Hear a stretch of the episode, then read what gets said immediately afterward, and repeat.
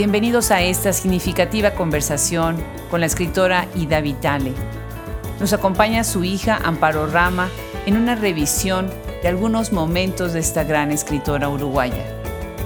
Para el equipo de Hablemos Escritoras, este es un gran momento y agradecemos infinitamente a Amparo y a Laura Rodríguez de la Universidad de Texas en Austin hayan hecho posible esta conversación. La entrevista les llega a ustedes en un formato de documental auditivo Pónganse cómodos y disfruten esta experiencia de escuchar a esta gran voz de la literatura universal.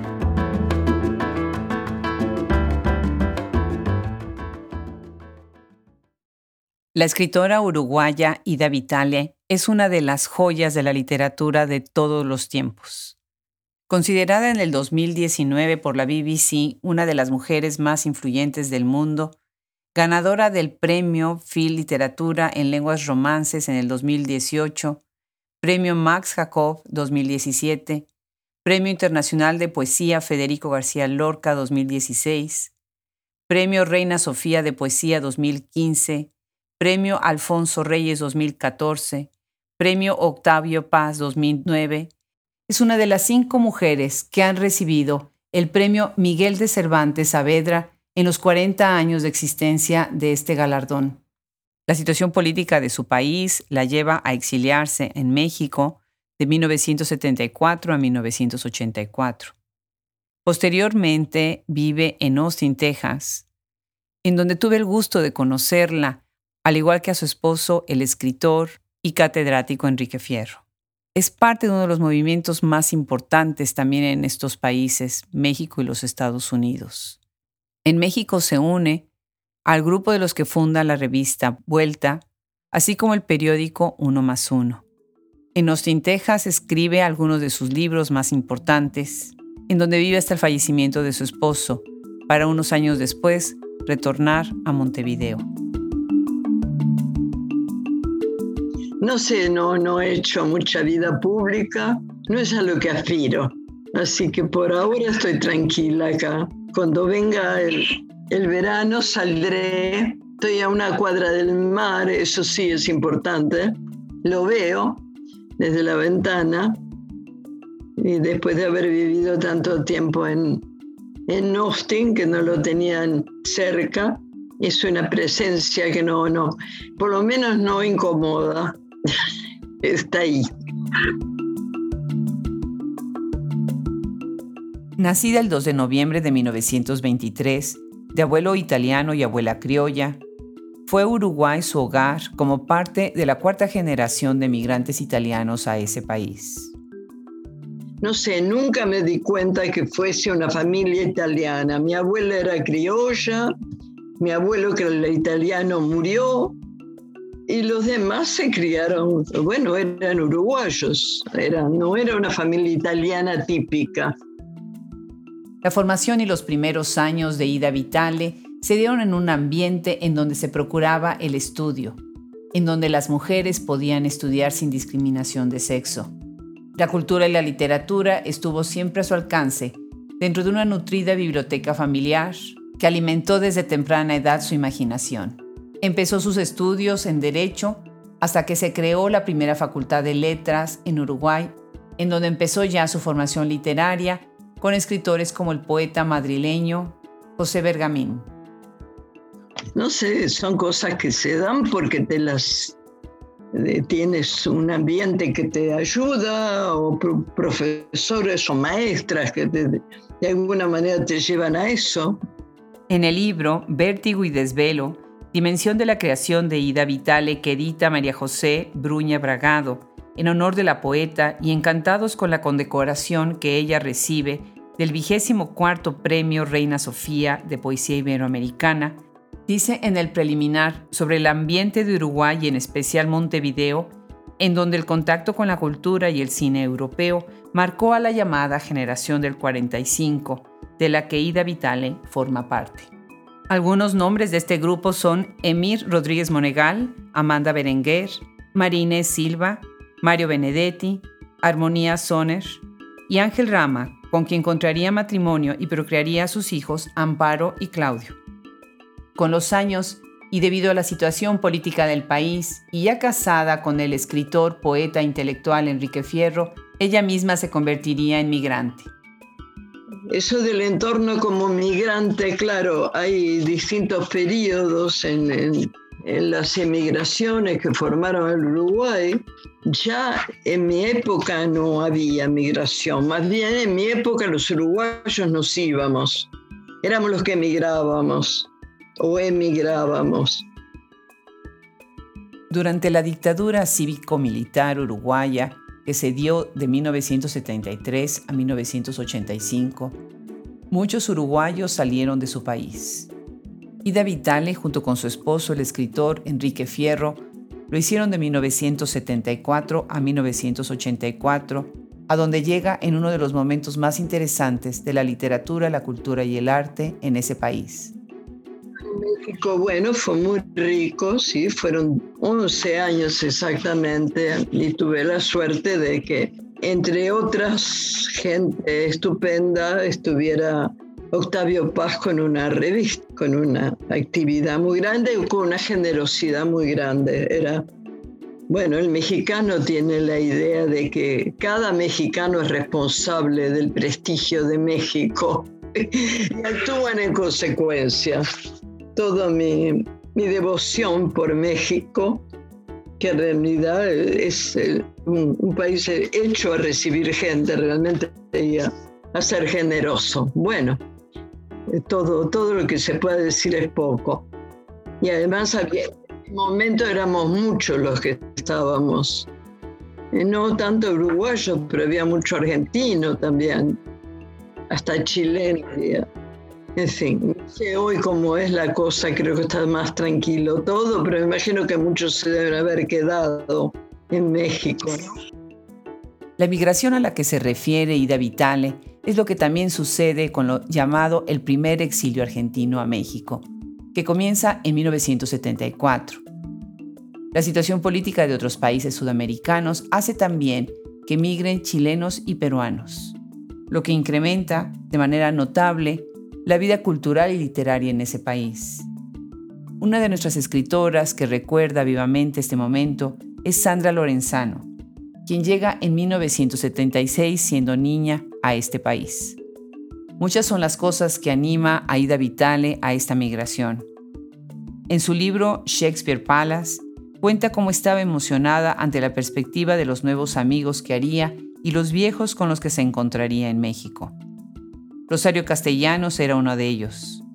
Dos semanas antes de su salida de Uruguay, se entera de la muerte de esta invaluable escritora mexicana, lo cual trunca la expectativa de esta floreciente amistad. Bueno, creo que a Rosario eh, la conocí en el Río de la Plata, ella hizo un viaje en algún momento y era una persona encantadora, bueno, y claro, justo era una de las pocas que yo conocía en México y tenía la ilusión de que íbamos a ser más amigas todavía, pero murió eh, antes de que yo llegara. Así que fue, fue, fue un, un golpe, un doble golpe. Perderla a ella como, como escritora y perderla como posible amiga. Su vida empieza desde un inicio con una gran actividad docente y literaria, siendo catedrática del afamado Colegio de México. ¿Cómo fue? Bueno, fue estupendo. Buenos alumnos, un ambiente muy agradable. Fue todo el periodo en que estuve ahí. Y además, claro, era un lugar por el que pasaba todo el mundo, así que todavía tuve la suerte de de, no sentirme solitaria. También, invitada por Octavio Paz, es asesora de la revista Vuelta y participó en la fundación del periódico Uno más Uno. A lo largo de este periodo y de otros años después por venir, convivió con escritores a la altura de Antonio Latorre, Leopoldo Sea, José Emilio Pacheco, Juan José Arreola, Efraín Huerta, Gabriel García Márquez, en el Colegio de México con Tomás Segovia, con la crítica Bárbara Jacobs y con la escritora con quien también entabló una amistad, Inés Arredondo. Cuenta también en su libro Shakespeare Palace del día que conoció al escritor Juan Rulfo. Después de 11 años fuera de Uruguay, regresa a este país para después su esposo Enrique Fierro ser invitado a vivir en Austin, Texas. Ahí él se convierte en catedrático de la Universidad de Texas en Austin, en donde nosotros como estudiantes tuvimos el gran placer de convivir con ellos. Laura Rodríguez y Sean Manning fueron parte de este grupo de amigos que fueron ellos armando dentro de la ciudad. La actividad de Ida Vitale cambia en este momento, en donde ella encuentra un espacio para dedicarse más a su escritura. Fue distinto de todas maneras. Bueno, yo ahí no tenía una actividad yo. En Austin era Enrique el que daba clases. Él tenía tiempo de escribir, tenía tiempo de adaptarme.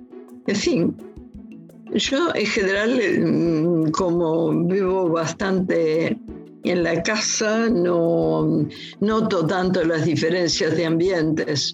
Pero bueno, claro, no era lo mismo, no era mi lengua, era, era muy distinto que estar en, México, obviamente. Algunos de sus libros publicados en estos años son La luz de esta memoria, que es su primer libro publicado en 1949, Palabra Dada, 1953, Cada uno en su noche, 1960, Oidor Andante, 1972, Jardín de Silce, 1980, Sueño de la Constancia, 1988, Procura de lo Imposible, 1998. En el 2017, la editorial Tusquets publica su libro Poesía Reunida, 1949-2015, a cargo de Aurelio Major, quien dice en su nota explicativa que este volumen no acopia todos los poemas que Ida Vitale ha escrito desde los años 40 y aún antes, sino que más bien recoge los poemas que en sus libros publicados en diversas ediciones y países de habla hispana, la propia autora ha querido ir afinando o podando. La peculiaridad del libro es que empieza de manera inversa con los poemas más recientes primero. No sé, ahí puedes empezar por el principio, empezar por el final. No sé cuál es el criterio que predomina en, en los autores. La colección no tenía ninguna, ningún orden previsto, así que lo hice como me pareció. Puse primero lo que tenía más cerca. Amparo, su hija y gran compañera, amplía esta idea de un libro compilando antologías pasadas. No, pero yo quería decirle en este caso que lo hace sobre la base de antologías anteriores y que hay ya descarte de poemas de los libros primeros.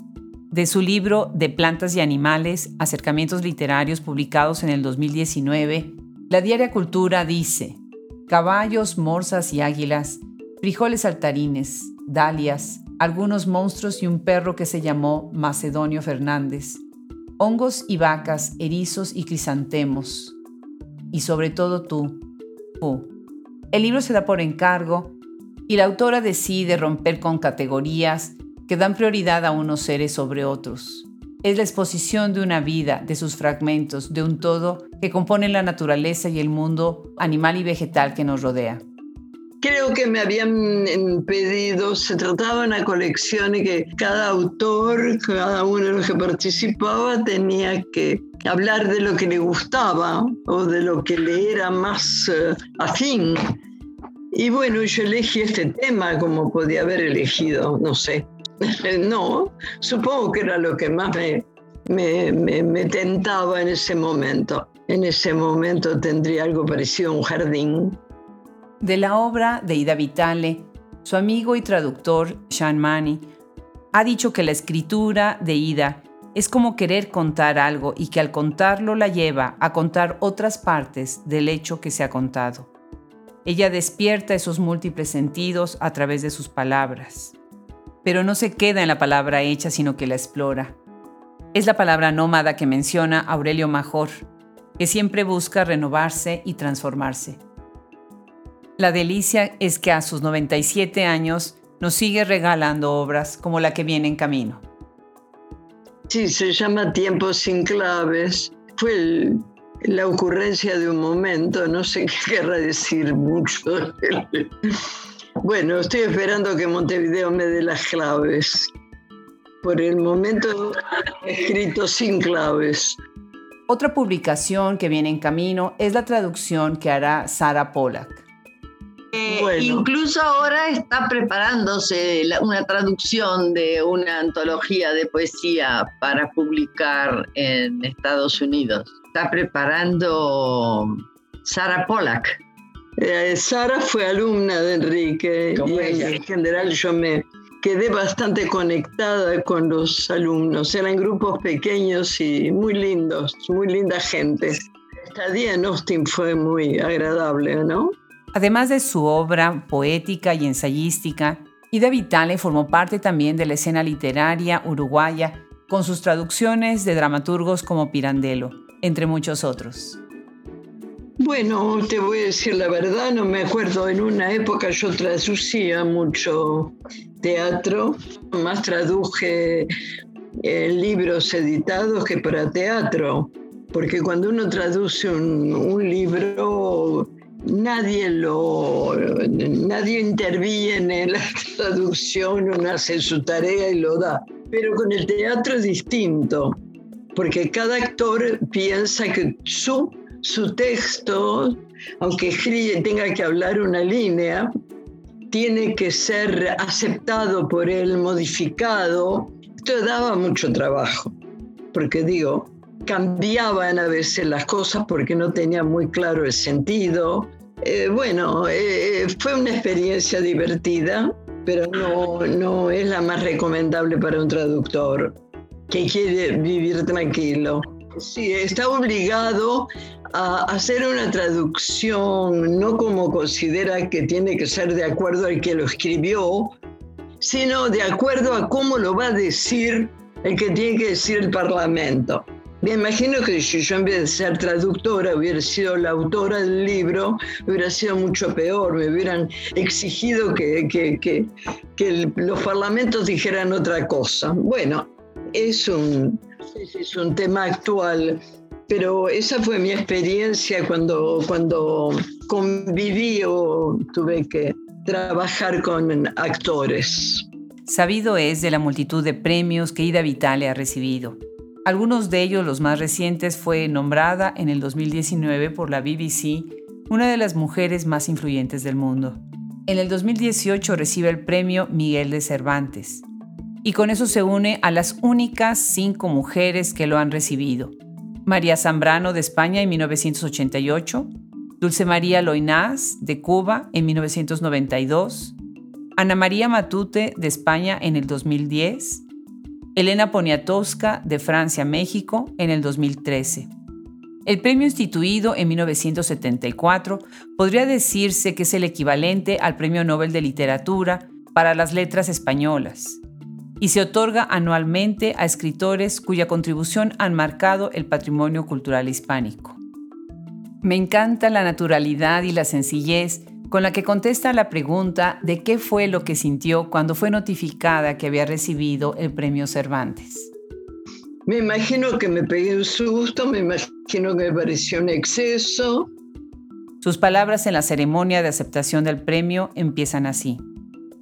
Majestades, autoridades, señores y señoras del jurado, señores míos, en general que con su presencia me aceptan y agasajan.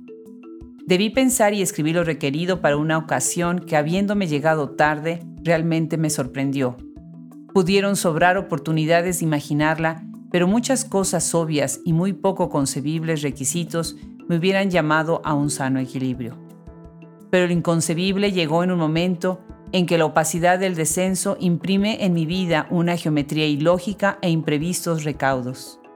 Acepto que el azar o un orden regido por una mágica fusión de benévolos caprichos me han señalado como en una época aceptábamos algunos sucesos generosos con alguien muy querido que ya no está a mi lado, suponiéndolo, así decíamos, manifestaciones de un eón bien dispuesto. A pesar de estos reconocimientos y de grandes honores, Ida Vitale siempre permanece dentro de la sensatez, la modestia y la gran dignidad de una gran escritora de su altura. Bueno, es que los premios que he recibido de repente no es lo más importante de lo que he vivido. No los tengo catalogados como por orden de importancia. No sé, creo que el más importante habrá sido el primero por la sorpresa y el último por, por la despedida. El 21 de mayo del 2016 muere su esposo, el periodista, escritor, crítico literario y traductor Enrique Fierro. Un año después, Ida Vitale regresa a su país de origen, Uruguay. Es difícil reinsertarse en un país que, que cambia tanto y, uno ha cambiado mucho. Todavía no, no, no tengo idea de, Supongo que hay menos cosas, algunas que son importantes como librerías y sobre todo este, yo estoy muy en, en la periferia. Este es un, una, una casa que existe cuando llega el verano entre tanto, uno se, si no, uno se encierra. Es muy frío el invierno uruguayo. En no hace tanto frío, es que es muy, cuando se pone ventoso, es muy ventoso. Y cuando se pone lluvioso, es muy húmedo. No, además acá estamos padeciendo como todos la, la clausura esta por el virus. Entonces nadie, no, no sale, estamos cada uno en su cueva, excepto los que todavía tienen que seguir trabajando, pero por ejemplo hasta ahora no hay clases, no sé si están por empezar, eh, pero igual el, el, decretar el, el comienzo es una hipótesis, porque no hay noticias de que el virus haya desaparecido. Así que no sé si, si con eso no tendremos una recaída. Ahora, es muy difícil que un país se paralice por un año, quede todo suspendido. Es raro, es raro. Más para el Uruguay, el país donde había mucho teatro. Cerca de ella se encuentra su hija Amparo Rama, quien nos cuenta un poco acerca de la convivencia madre-hija. Laborioso. Bueno, ella no vive acá. Ella tiene su casa, sus niñitas y niñito. Así hacemos una vida muy normal. No, estoy cerca y en lo que la puedo ir apoyando, la apoyo, porque algo como la secretaría, pero soy una secretaria muy mandona. Bueno, no. Y así la conversación continúa entre anécdotas y tantos recuerdos. Ha sido un privilegio conversar con Ida Vitale y hacer un homenaje a su sólida trayectoria. Y como lo dice Aurelio Major, en Ida Vitale se añade algo más a la presencia activa de su obra, la astucia de jugarse en la poesía, sedimentando los tiempos y los espacios con alguna pintura de Klee. La ironía cortés, la cómplice amistad genial con el lector, capaz de participar en ese gran juego de la experiencia literaria desde la inteligencia de una curiosidad siempre alerta.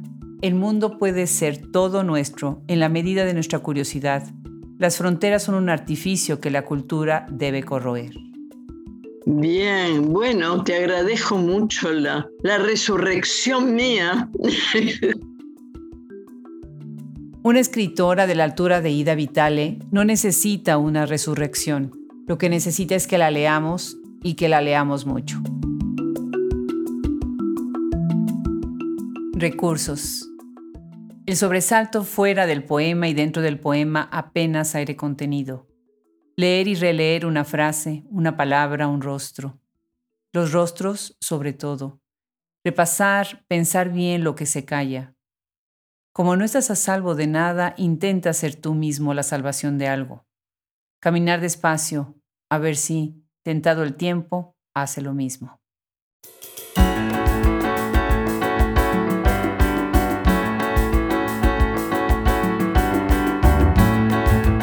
Una vez más le agradecemos a Ida Vitale, Amparo Rama, a Laura Rodríguez haber hecho posible este podcast. Y yo le doy las gracias al equipo que conforma Hablemos Escritoras y a todos ustedes que nos escuchan dos veces por semana y que nos leen otras dos veces por semana. Muchas gracias por seguirnos en las redes y por visitar nuestra tienda Shop Escritoras. A través de esto queremos hacer más y más visible la obra de escritoras contemporáneas y de todos los tiempos. Se despide desde este micrófono y los espera en el próximo episodio Adriana Pacheco.